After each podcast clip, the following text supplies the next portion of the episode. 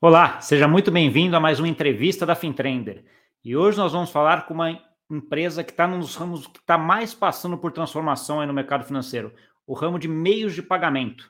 É uma transformação muito grande, vem a parte de cripto, vem a parte de open banking, vem a parte de até Pix, né? E como é que se adapta a isso? Como é que você tem uma empresa mundial que está envolvida no Brasil, na América Latina, como é que se adapta para conseguir navegar em todas essa, uh, essas mudanças que estão acontecendo, tá bom?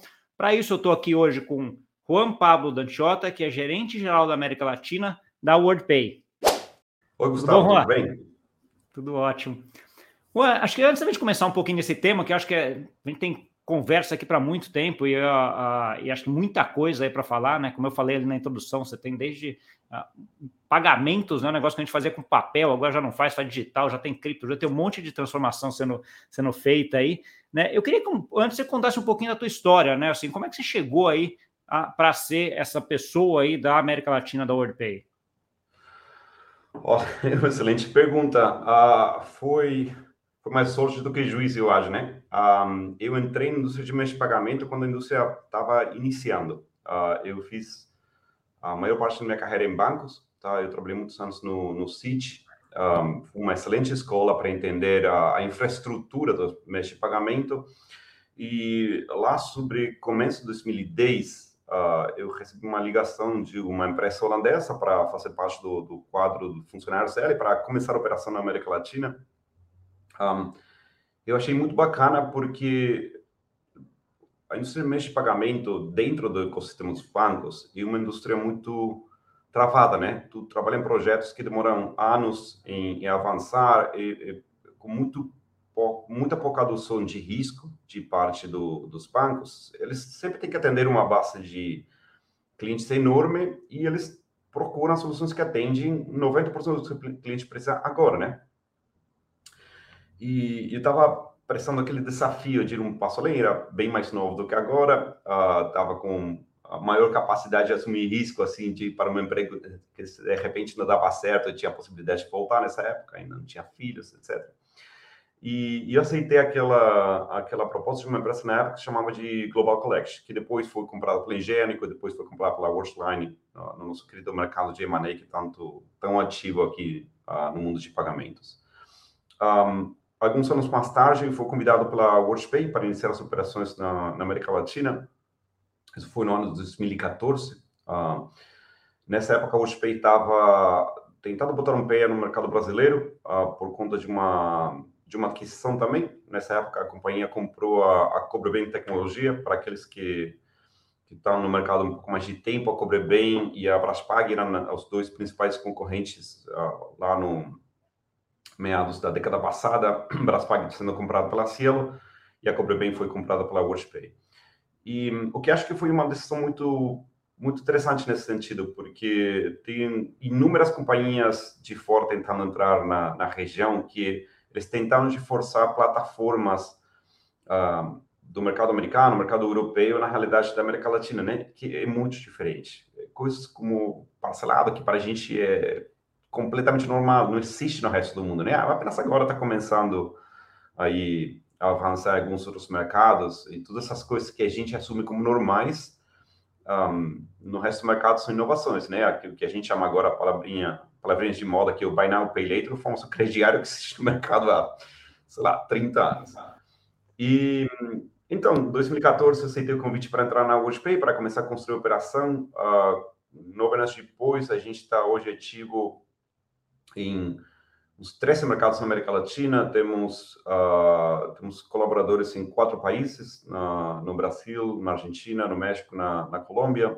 Temos atuação como adquirentes diretos em três mercados, no, no Brasil, na Argentina e no, e no México, e planos de expansão muito agressivos no resto da, da América Latina. E, sinceramente, eu ainda acordo de manhã para começar a trabalhar como se fosse aquele dia em 2014, quando tem um monte de desafios na frente, né? Que isso que é muito bacana do, do mercado de pagamentos na América Latina. É sempre uma novidade, sempre um desafio. Sim, sim, ótimo. Bom, acho que para quem, quem nos ouve que é, não é do mercado financeiro ou coisa, não, não conhece muito bem o que, que é a WordPay, assim. Então, acho que dá uma explicação um pouquinho do, do que, que é a WordPay, o que, que é o grande negócio dela hoje no mundo e o tamanho dela também, porque ela é uma das maiores do mundo, né?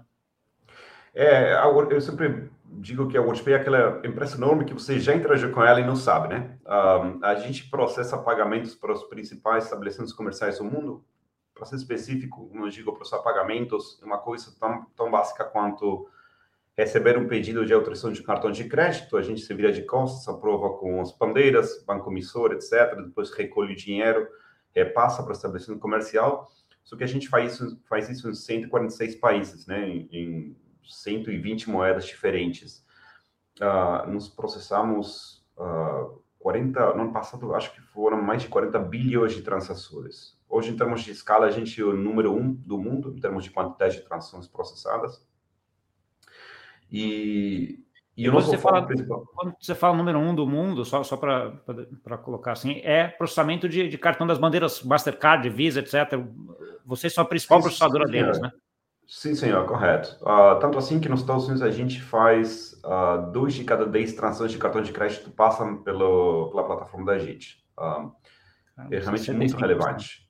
É que o, o, maior mercado de, de pagamentos do mundo, realmente, até hoje, né? A, a China está aí dando algumas surpresas. Mas Sim. é uma empresa com muita escala, só que o consumidor, o portador de cartão, normalmente nem sabe que está atrás, né? Ah, então, eu sempre digo que se tu alugou algum filme, pagou alguma assinatura de música, de vídeo, comprou uma passagem, jogou um jogo em console, muito provavelmente essa, esse cartão tenha passado pela plataforma da gente, só que ninguém ficou sabendo. Entendi. É, não, é aquela, por isso que acho que fiz questão até de te pedir isso daí, porque assim, é uma coisa que ninguém vê, mas que está lá. Se tirar, complica a vida de todo mundo, né? Então, assim, e uma coisa num setor que está, como eu falei no começo, se transformando muito, né, Juan? Então, assim, ah, você já tem, como você já falou um tempinho aí, você já participou um pouco dessa transformação e está e tá participando. Ah, e eu acho que eu queria pegar, vamos ver um pouquinho o mundo primeiro, depois eu queria até entrar em coisas mais específicas sobre Pix, por exemplo, uma coisa do Brasil, como é que foi essa integração de toda essa, essa malha dentro do Pix, né? Então, assim, quando você vê mundo, né? Então, assim, eu, vocês têm um, um report lá, que eu acho que já tem tem todo ano, já faz um tempo, né? Que eu lembro que é um dos principais reportes de meio de pagamento que fala sobre um pouco dessas, dessas transformações. Já citou o Pay Now, é, como é que é? Pay Now, é, Pay, Now, Pay Later, né? Que é uma das coisas que já vinha como, como tendência. Esse relatório é bem interessante. Eu vou deixar depois até o link aqui na descrição para quem quiser dar uma olhada no último relatório, que acho que é bem interessante sobre a indústria de pagamentos. Mas lá já tem alguma coisa que é essa diversidade que a gente tem aí no mundo em termos de velocidade de mudança.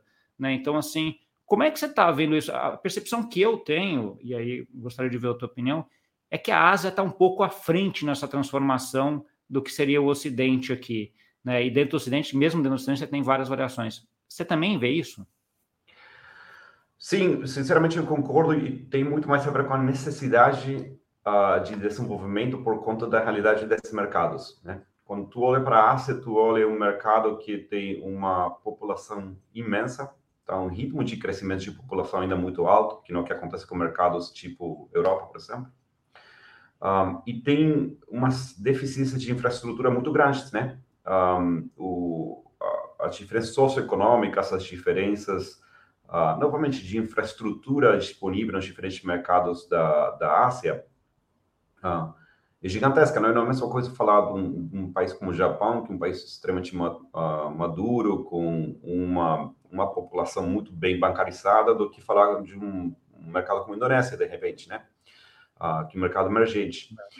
E, e, essa necessidade, basicamente, obrigou os, os participantes do, do, ecossistema a criar soluções que atendam a, a maior parte da população, realmente. Então, por exemplo, uma coisa que hoje em dia ninguém...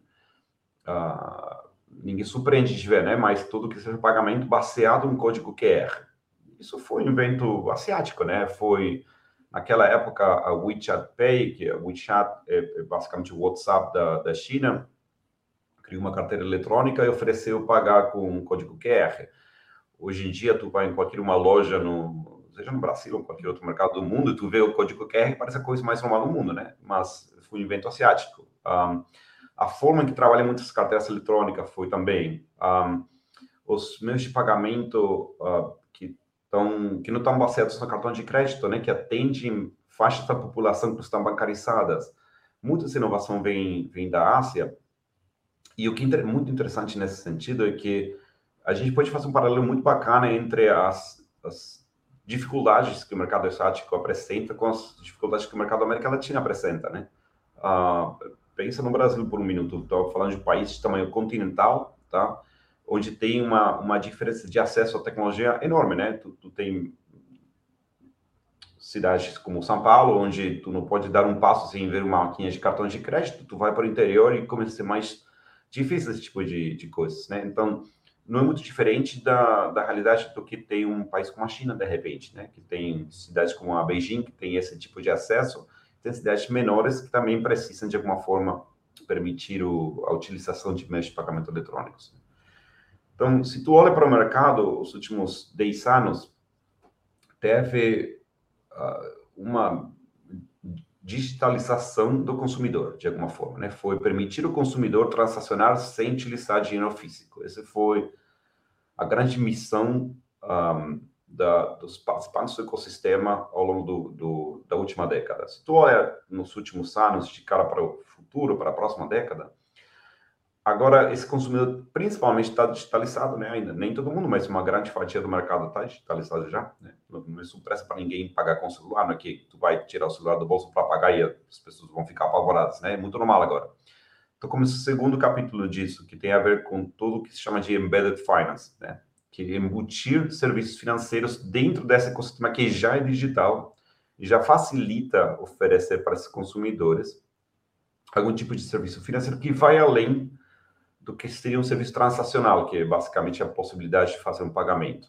Então, começa a aparecer, por exemplo, as carteiras eletrônicas tomam muita iniciativa nesse sentido, oferecendo desse investir o dinheiro que tem parado na carteira eletrônica, até comprar algum tipo de uh, seguro, ou utilizar a carteira eletrônica como uma conta bancária, e começam a aparecer um, inúmeras alternativas uh, que, que, vão nas costas do que dessa infraestrutura já foi construída. Ainda fica muito por, por, Tem muito espaço para digitalizar, tem muito, como chamam em Estados Unidos, muito greenfields, né? Muita coisa ainda para ser digitalizada. Tem muito dinheiro em, uh, físico ainda sendo trocado, tem muito consumidor que está subbancarizado, mas uh, se tu olha para onde está o investimento do mundo fintech, tem muito mais a ver com esse tipo de questões, né? Muito a, a palavrinha de moda, como pagamentos foi na última década, agora é embedded finance, né? Tudo empresa que que está no setor está com algum plano de, de embedded finance. Sim. É, e nesse, nesse sentido de evolução, quando a gente está indo para frente, tem, tem, sempre a discussão aí, desde. Eu estou no mercado cripto barra blockchain já, já há um certo tempo aí, né? Uma, justamente se fala de vez em quando sobre isso. Um pouco da ideia de que a, a WorldPay, de certa forma, é uma infraestrutura de pagamentos, né, nesse sentido mundial, e que você acaba ajustando isso em vários países, como você colocou. É, tem sempre essa promessa que ah, com blockchain dá para fazer melhor né? Porque a gente começa a ficar a parte de auditoria mais fácil, etc. Como é que você está vendo essa discussão aí de, dessa nova, talvez, infraestrutura que esteja, esteja vindo? E que aí ela vai um pouco, na minha visão, um pouco diferente até dessa ideia um pouco de embedded finance, né? Porque ela é um pouco de disruptura, talvez até das próprias empresas que estão aí dentro, né? Tem uma parte que, que tem a ver com embedded finance de alguma forma, né? Uh, por exemplo, hoje uh, um caso de uso muito comum com cripto são aqueles, uh, aquelas pessoas que trabalham para o exterior, tá? E eles querem cobrar, não tem, uh, sei lá, infraestrutura, a condição, até a vontade de abrir uma conta no exterior para receber o, o salário que são pagos, e eles recebem em cripto e depois a utilização desse cripto vem da mão de um cartão de débito, né? Querendo ou não, esse embedded finance, de alguma forma. Um, é um ramp de stablecoin, né? Sim, é, sim, é para falar mais especificamente, está tá certo. É um off-ramp de stablecoin, exatamente. É. Uh, mas, de alguma forma, também embedded finance. E, e o cripto que oferece, o, o, blockchain mais do que o cripto, é, são ecossistemas paralelos para construir inovação sobre com, com o único objetivo final, né, que é dar serviços financeiros para consumidores. Depois isso vem nos canais tradicionais, do tipo banca, empresas de pagamento, etc., ou, bem, ou vem no canal de uh, blockchain, cripto, etc., a utilização do consumidor é a mesma, né? O que, o que muda a ferramenta, diria. Um... É, não, é, e, e, acho que você, você tocou no ponto principal, porque assim, a, gente, a gente acaba focando muito na tecnologia no final, mas na verdade o que ele precisa é da função. Né? Ele precisa fazer o pagamento. Qual que, é, qual que é a infraestrutura e por onde ele vai fazer uh, esse pagamento? Né? Então, assim, acho, acho, que é um pouco da.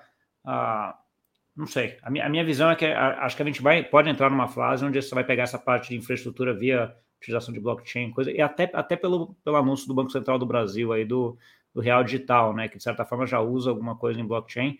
E aí vocês vão se adaptando. E aí a pergunta que vem ser nesse sentido é assim: você está numa empresa hoje que, que a cada tem inovações ou disrupções aparecendo para numa empresa ou num setor a todo momento, né? Então assim, a, e numa empresa grande, né? Como é que é navegar nessa, nessa transformação toda que está acontecendo uh, dentro de uma empresa grande, né? De uma empresa que está lá, que já tem uma certa infraestrutura, já tem um Como nome. Como é que essa transformação está ocorrendo? Como é que você vê isso?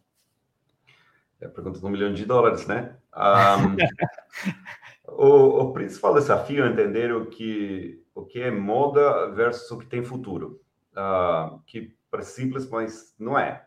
Um, tem inovação acontecendo permanentemente, nem toda inovação é igualmente boa, né? Uh, tem algumas inovações que são muito de nicho, que realmente a empresa, depois um dos nossos clientes chegar perguntando, a gente tem que explicar com fatos e dados, né? Não, com opiniões. Uh, nós acreditamos que de repente não seja o melhor caminho para vocês. Um, e depois escolher onde investir nesse tipo de coisas, né? Um, sendo muito transparente, quando começou todo todo mundo a cripto a, a ganhar força. Estou falando de. Eu lembro um, um offsite diretivo em 2015, a discussão, assunto cripto, o que fazer no mundo, no mundo cripto. Nessa época, a gente escolheu ser um pouco mais conservador, falando para os nossos clientes: olha, uh, realmente ainda um produto que não é que chamaria de investment grade, dessa ótica que tem uma flutuação, uma volatilidade muito alta, ainda continua, mas está um pouco mais normalizada. Uh, e, aí, e, nessa época não tinha ferramentas para permitir garantir a conservação de valor do que estava sendo transacionado, né? Mas quando começaram a aparecer stablecoins, etc., a gente começou a avançar nesse sentido.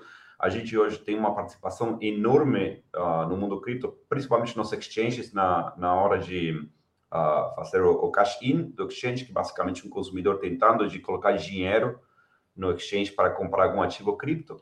E depois a gente tem também a capacidade de pagar os nossos estabelecimentos comerciais com stablecoins, né? Aqui uma forma de deixar eles dentro do mundo cripto com um risco menor do que historicamente se permitir uma moeda como o Bitcoin. Então, às vezes, tem que deixar a moda avançar um pouquinho e virar uh, mainstream ou virar um pouco mais segura, porque no final do dia a gente tem tá cuidando os interesses dos nossos clientes Tá? Ah, isso, os nossos clientes têm dois lados muito diferentes. Por um lado, é a capacidade deles em chegar a mais consumidores, que é muito importante. Tá? E a outra parte é garantir que o que a gente recebe como pagamentos para clientes, esse cliente, não, na nossa definição de cliente, é uma empresa que contrata a gente para o seu pagamento. A segunda parte tem a ver com garantir que se o cliente vendeu alguma coisa por, sei lá, 100 reais, ele vai receber o equivalente de 100 reais, né? uh, e não há diferenças depois de flutuações de tipo de câmbio, tipo de moeda, etc., que acaba impactando o balanço deles. Então, nesse sentido, a gente tem que cuidar das duas pontas, né? O consumidor sempre está muito mais na frente nesse sentido, as empresas normalmente correm atrás do que o consumidor está escolhendo, e para as empresas também acaba, acaba sendo um investimento, né? Então, também eles têm que investir, têm, têm que decidir onde investir, né? Um, e chega muito aquela conversa conosco de tá, nesse, nesse produto tu vai ter uma demanda representativa, vale a pena avançar nessa linha. Um exemplo clássico é o Pix, tá? Ah, algum outro que é muito exótico, de repente a gente passa um pouco mais de ah, conservadorismo dia para o cliente. Dizendo, espera um pouco, vamos ver como se desenvolve o produto. E, e a gente alavanca muito pesquisa estúdio. Você estava falando alguns minutinhos do, do Global Payments Report.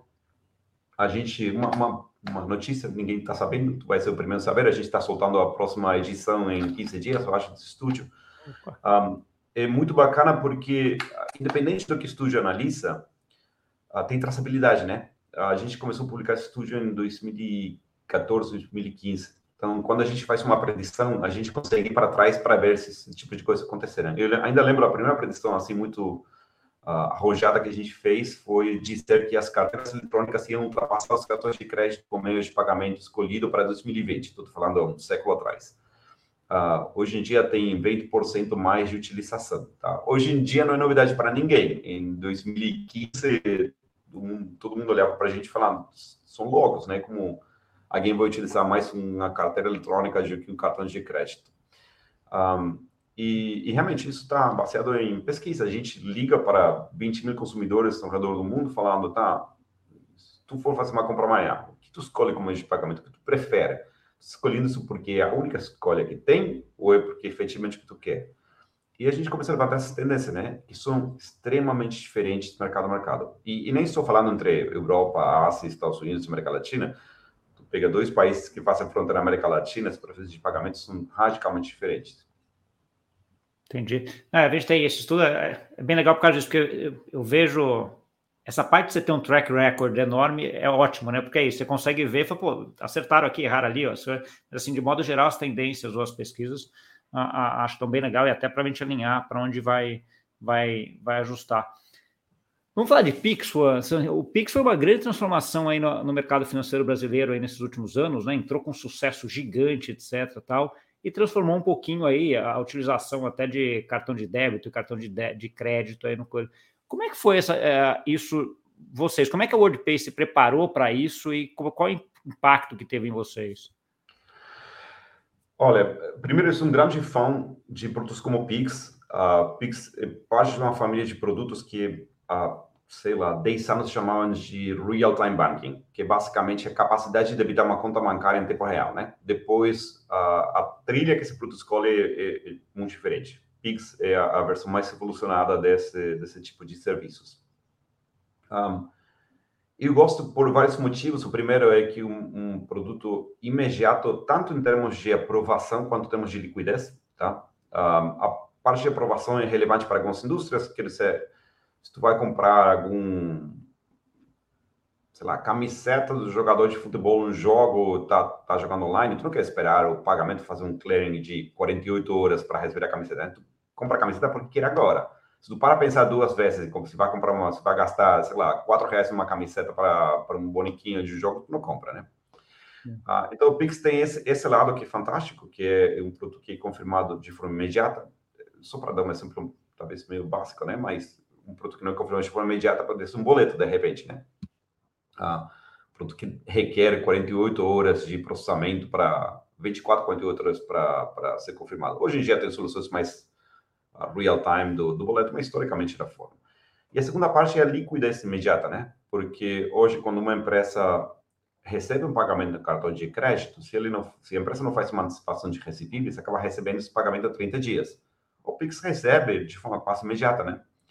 Ah, essa liquidez também permite, permite duas coisas. A primeira, o meio de pagamento, como vai pela, pelo, pela trilha do Banco Central, é um pagamento, um meio de pagamento muito barato para essa empresa receber isso, querendo ou não, acaba impactando na, na, no, no, balanço de uma empresa, né? Um, para algumas empresas mais, para outras empresas menos. Mas quando tu pensa, por exemplo, no caso de uma linha aérea, que tem margens muito apertados, né? Estamos falando de 7, 8%, e custo de processamento de cartão de crédito está tá na faixa de 2, 2,5%, realmente é muito representativo, né? Está quase 30% da, do lucro da empresa são FIIs de processamento de pagamento. Deixa eu perguntar uma coisa. Você, você viu queda dessas taxas de pagamento de, de cartão de crédito da pós-Pix? Ou é uma coisa que dá para perceber? Não dá, não, porque o Pix e o cartão de crédito eu não vejo como produtos concorrentes. Uh, o, o que acontece no Brasil é que o Brasil não tinha uma, não tinha uma adoção muito grande de cartão de débito no mundo online, né? A maior parte dos outros mercados tem uma adoção de cartão de débito significativa. A, a média América Latina é entre 20 e 35% dos pagamentos do mundo lá são cartão de débito. Então, o Pix não vem substituir um produto que existia, vem complementar uma oferta que estava faltando uma perna, né? É, ah, ele, ele, ele, é mais, ele é comparável mais com cartão de débito do que um cartão de crédito, é verdade. E cartão de débito a gente usa pouco no Brasil, né? É, usa muito no mundo físico, não tanto no mundo online. Um, o, o, cartão de crédito tem uma utilização diferente, né? É para compras de de valor maior normalmente, ou, ou porque do que parcelar, que está chegando o Pix parcelado, mas ainda hoje o, o Pix padrão, digamos, não, não oferece esse tipo de, de soluções.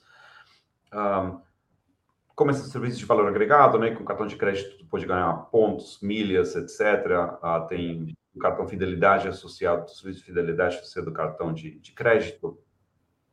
E depois outros serviços embutidos de alguma forma Better Finance, né? Ah, tem alguns cartões, dependendo do emissor, que se tu comprar a TV, a TV cai no chão, quebra, tu tem uma garantia de compra. Como esse tipo de coisas que, que são complementares no meio de pagamento, mas que o consumidor conscientemente utiliza na hora de fazer uma compra. Então, não, não teve uma grande queda de, de crédito. Eu acho que o, o, maior impacto, o meio de pagamento mais impactado pelo Pix foi o boleto, realmente. Um, era um meio de pagamento que, no mercado como o mercado brasileiro, que é um mercado muito desenvolvido, pra, particularmente dentro, dentro do que é a América Latina, era um produto muito antigo, né? Que ainda tinha uma fatia de mercado extremamente representativa. O, o que, se tu para para pensar, não, não faz maior sentido, né? Do teu mercado mais desenvolvido de pagamentos na América Latina, isso um produto da década dos 80, mais ou menos. Um, mas o consumidor gostava. E o Pix vem para substituir muito desse tipo de, de produtos. Vem para substituir muito também pagamento em dinheiro, né? Uh, para pagamentos pequenos. Você acha que tu vai dividir uma conta com um amigo ou tu tem que pagar um serviço, uh, alguém que foi considerar alguma coisa na casa? Esse tipo de coisas, o Pix ocupou espaço muito rapidamente. Tanto assim que de 2022 para 2021 cresceu 100%.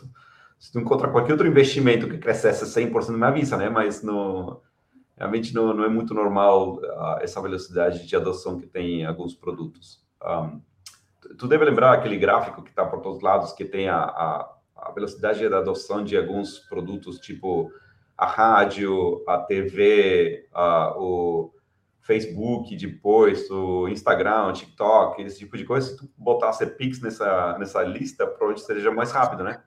É, exato, né? Impressionante, aqueles, quanto tempo demorou para chegar a um milhão de é, utilizadores? É, negócio, Pix um negócio, três dias. É, surreal, né? Assim, é, é, é, impressionante isso. Do ponto de vista de vocês, uh, da WordPay, Juan, teve algum impacto, Pix, aí, que vocês tiveram que mudar alguma coisa, atualizar alguma coisa? Como é que foi? Bom, integrar um meio de pagamento novo sempre tem impacto, né? Porque a gente, um, em empresas como a nossa, particularmente onde a gente tem cobertura em tantos mercados dentro da região, sempre tem alguma coisa nova que está aparecendo, a gente tem que escolher onde focar os esforços.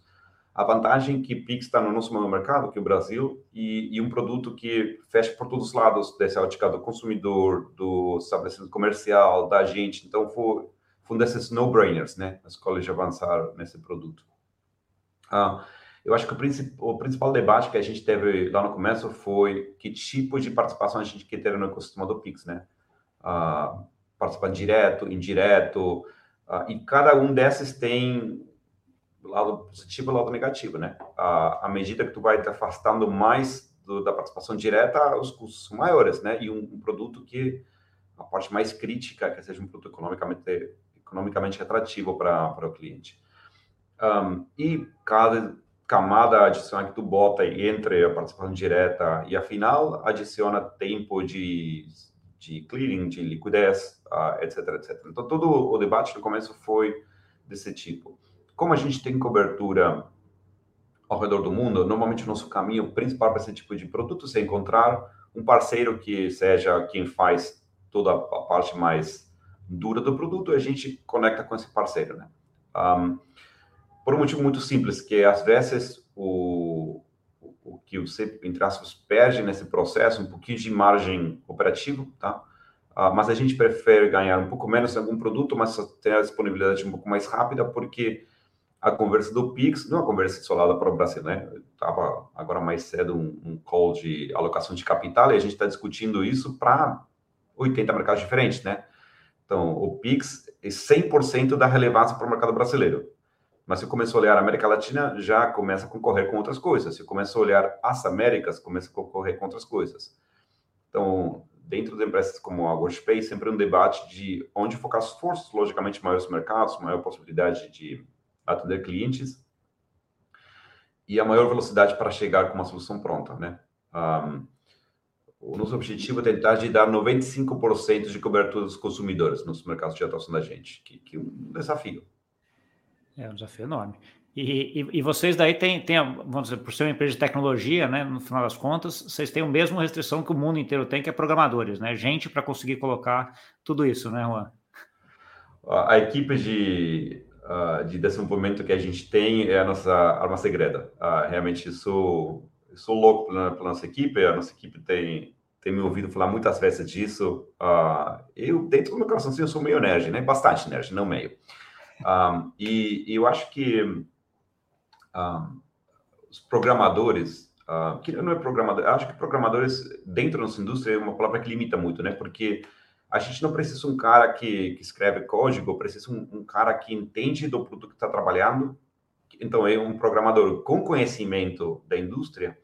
E no nosso caso particular, a gente procura pessoas que consigam entender o negócio, né? Ah, então, você fala com alguns nossos engenheiros e, e esse cara pode te falar, depois de estar trabalhando para qualquer um país da América Latina, ele vai saber para que cliente é, qual é o caso de uso, uh, qual é o objetivo desse produto, uh, que, que, cria um modelo de engajamento muito diferente. Uh, ele, ele desse mês de pagamento tem, para o mesmo produto, tem 15 formas diferentes de desenvolver o produto, né?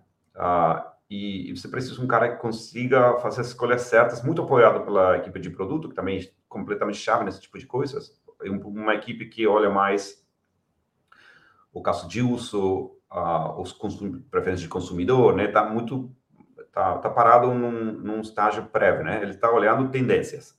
Quando chega no, no, na equipe de desenvolvimento, esse cara já recebe um, um pedido tipo, tá, é isso que a gente quer.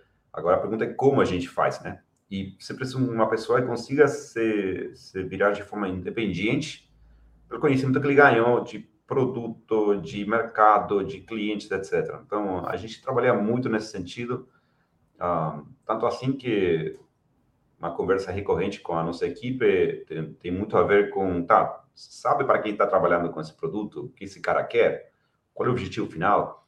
E uma coisa que orgulha muito a equipe também é ele, sei lá, o cara vai para um aeroporto, a gente tem muitas linhas de cliente e ele faz pagamento, ele sabe, cara, esse cara está pagando com um produto que eu desenvolvi, né? Uh, eu fui responsável de que esse cara consiga subir no avião e viajar para visitar a família por uma coisa que eu fiz. Então a gente trabalha muito também em devolver esse tipo de coisa, né? Explicar, tá?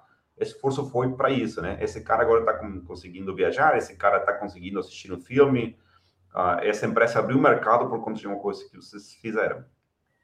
É, essa visão é, é, super interessante, porque quando eu estava em banco, no mercado financeiro, tesouraria, você ficava brincando quase de videogame, né? Que era dinheiro para cá, dinheiro para lá, dinheiro para cá, dinheiro para lá. Você tinha que ter a visão de que aquilo lá está ajudando a economia, né? Está ajudando uma companhia aérea, um pouco isso, né? Que você, senão você perde e fica parecendo que você está dentro de um videogame jogando, né? Então, assim, é, é importante essa visão de que o que a gente faz tem que ser bem feito e bem arrumado e bem organizado, até porque tem efeitos, né? E vai ajudar muita gente a fazer muita coisa, né? Então, assim, isso é uma visão bem, bem interessante nesse sentido. Olhando um pouquinho a América Latina, agora, Juan, a, a gente tem aqui a, o Brasil, pelo menos a visão do, minha do Brasil, é que o Brasil está muito na frente em todas essas discussões de meio de pagamento do mundo, até não nem América Latina, do mundo geral. Até veio com o Pix, está vindo com o Real Digital, que vem aí com uma estrutura que é compatível com a rede da Ethereum. Então, assim, uh, muita coisa vindo no Brasil nesse sentido. Uh, e eu confesso que eu desconheço conheço menos o resto da América Latina em relação a isso. É, como é que você está vendo essa discussão no Brasil e nos outros países em, em relação a mudanças, né, mudanças tecnológicas aí na, em termos de meio de pagamento? Deixa eu começar pelo, pelo Brasil. Eu acho que o que o Brasil tem que é muito interessante é que você tem um banco central com um projeto uh, de longo prazo, né? Um, as estratégias não mudam porque mude a, a cor política do, do governo, né? Uh, e visões desse tipo são chave, né, para criar uma infraestrutura um, sustentável, né, e uma infraestrutura de desenvolvimento.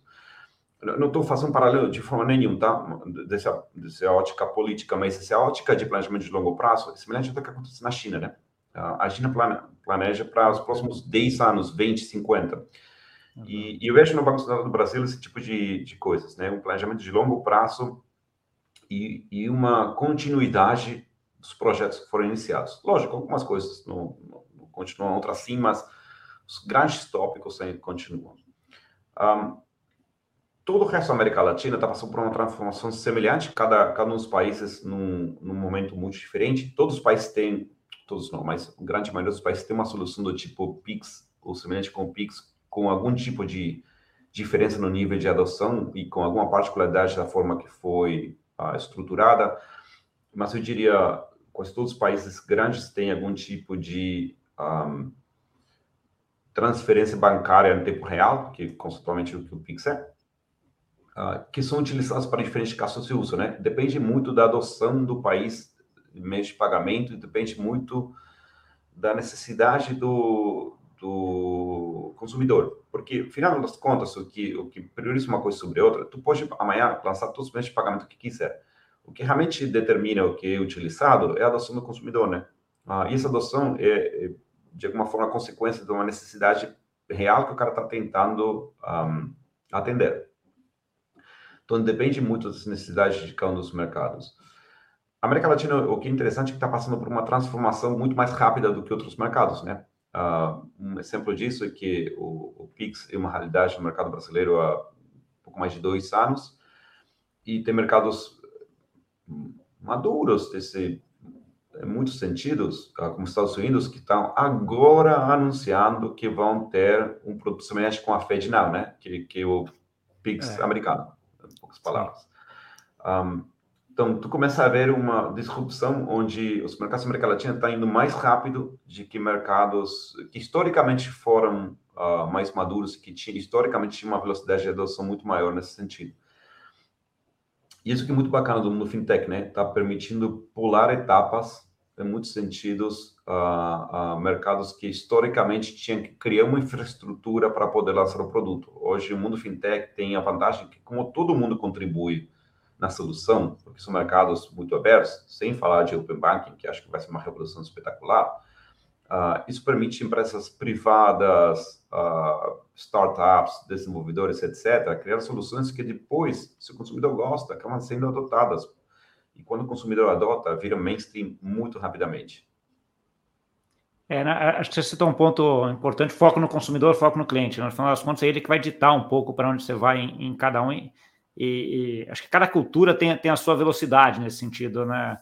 Cada economia, cada cultura e cada sei lá, cada grupo tem essa parte de, de adoção muito, uh, muito rápida. Você falou um pouquinho de Open Banking, ou Open Finance, que é o coisa que está no Brasil. Isso também é uma mudança muito grande em termos de meios de pagamento, né? De um terceiro poder autorizar, mandar um dinheiro da minha conta, por exemplo, debitar um cartão meu, etc. Tal. E aí, obviamente, vocês também trabalharam para montar uma infraestrutura uh, que consiga atuar nesse cenário, né, Juan? Sim, o, o, mercado que eu acho que está mais desenvolvido nesse sentido é a Europa. Tá? Open Banking na Europa não é uma, não, uma promessa, uma realidade. Um, Open Banking tem a vantagem que, de alguma forma, uh, reduz a concentração de um, alguns atores do, do mercado, ou permite, pelo menos, alternativas a esses atores. Um, Hoje em dia, o mercado de pagamentos, ainda com, com toda a revolução que, que teve produtos com Pix e, e ofertas semelhantes, está muito dominado por algumas poucas marcas, né? Uh, bandeiras de cartões de crédito, um excelente exemplo. Uh, ou até grandes uh, jogadores da indústria financeira, como determinados bancos, etc., ainda dominam uma fatia de mercado muito representativa. Open Banking basicamente permite todo mundo concorrer com eles, né? Porque cria infraestrutura para qualquer um trabalhar num produto, acessar esse mesmo tipo de coisas e oferecer uma alternativa para o consumidor. E eu quero voltar num ponto que tu estava mencionando há alguns minutinhos, que é esse foco no consumidor. Esse foco no consumidor é, entre aspas, relativamente novo. porque Tu queria fazer uma compra online há, eu vou falar há, há 50, 30 anos, 50 anos não existia, 30 anos, mas vamos falar 10, 15 anos, tu pode, nessa época você conseguia escolher qualquer meio de pagamento que tu quisesse, sempre que fosse um cartão Visa e Mastercard, né? Uh, é. Qualquer um, sempre que for um desses dois. Qualquer um desde uh, que fosse um dos dois. é, exato. Hoje em dia, tu entra comprar um site, tem 500 ofertas diferentes de, de alternativas de pagamento. Então, passou de, de um foco na conveniência do estabelecimento comercial ou dos dos participantes do, do ecossistema num foco na conveniência do consumidor. Hoje em dia, o consumidor tem muito mais poder do que tinha há 20 anos na hora de escolher as suas preferências. E não somente os de pagamento, né? Naquela época, há 20 anos, tu queria comprar uma TV online, tu tinha quatro, cinco grandes lojas onde tu conseguia comprar, né? Hoje em dia tem uma quantidade absurdamente alta, sem falar de que tem marketplace que permite um monte de outras lojas entrar fazer oferta, né? Ah, então, o consumidor já tem escolha e, e, e, a diferenciação começou a aparecer por duas coisas. A primeira, que é mais simples, foi a primeira grande diferenciação, foi o preço, né? Quando tinha, você ia comprar um produto meu como digitizado, como uma TV, uma TV Samsung igual de um lado do outro, escolha mais barata, né? Ah, e depois começou a aparecer a variável do, do serviço, né? Ah, tá, mas eu quero essa TV, mas eu quero que o cara entregue na minha casa nessa faixa horária, nesse dia, eu quero seguro transporte para a TV. Se não gosto da TV, em 30 dias eu quero devolver. Então, esse tipo de coisa começou a impactar no preço. E essa conveniência terminou transformando, terminou impactando a questão de, de preço mas uma ótica muito diferente, né? Que um estudo que a gente fez há alguns anos mostrava que se o consumidor consegue atender esse tipo de, de preferência de conveniência, ele está a fim de pagar um valor um pouco maior, né? Não vai pagar dobro do valor, mas está a fim de pagar um valor um pouco maior porque ele consegue entregar nessa faixa horária, por exemplo. Tá? Um, então, tirou, não é que tira o preço da equação, né? Tu não, não pode oferecer o mesmo produto por dobro do valor, mas tu consegue cobrar por essa, essa conveniência, né? E quem, quem faz compra online hoje em dia e trabalha com dia de casa, com dia de escritório, sabe a importância de, tá, eu quero receber nesse dia que estou de casa, né? Porque outro dia estou no escritório ninguém vai conseguir receber. Ah, então, o consumidor começa a por esse tipo de coisa. Se esse poder que o consumidor tem hoje está transformando todas as indústrias, desde a ótica de a, o tipo de oferta que é feita para ela, e, a, as opções que tem na hora de pagar, as opções que tem na hora de receber, transformou a, a indústria de última milha, né? De, de entrega, de, de impactou basicamente tudo. E muito bacana, né? É, dá, dá uma... Dessa ótica do consumidor, eu pessoalmente me sinto muito mais confortável com esse cenário. Não, é ótimo, né? Então, assim, eu, lembro, eu lembro de situações onde você queria comprar, mas você não conseguia, porque aí, pô, tinha que ter o cartão da rede, pô, aí você tinha que ir lá pegar o cartão que você nem usava para fazer e depois transferir dinheiro para o cara. Não, agora, isso, de certa forma, resolve um pouco, né? Porque você fala, ok, eu posso pagar com esse, com aquele, com aquele outro. Então, assim, você consegue ter flexibilidade uh, e ajuda, ajuda muito. Eu tenho outro extremo que acho que a gente não está ainda lá, mas uh, até uma conversa com uma outra discussão aqui, de que também, tá, às vezes, chega um momento que tem muita oferta ou muitas soluções, né? O que acaba ficando difícil das pessoas escolherem. Né? Então, assim, eu estudo muito da parte de behavior finance também, que fala exatamente isso. Você tem que ter algum nível de opção, mas se você tem muita opção, você acaba não decidindo porque você fica perdido. Né? Então, assim, acho que a gente não está lá ainda, está longe, mas a, a, de qualquer forma, acho que o teu ponto é super válido e super importante, que é isso. Antes a gente, como consumidor, tinha pouco para falar. Hoje não. Hoje a gente tem bastante coisa para falar e as indústrias estão se adaptando a isso. Isso aí é fenomenal uh, de acontecer. Eu tenho mais ou menos um tempo aqui que é para a gente falar, acho que a gente já cobriu uh, os tópicos que eu tinha aqui, mais ou menos de, de dúvidas e coisas, que ótima explicação tua. Uh, eu queria agora que você deixasse uma, uma última mensagem, uma mensagem final aqui para quem nos ouviu e também onde eles entram em contato aí contigo e com a WordPlay. Tá, ok.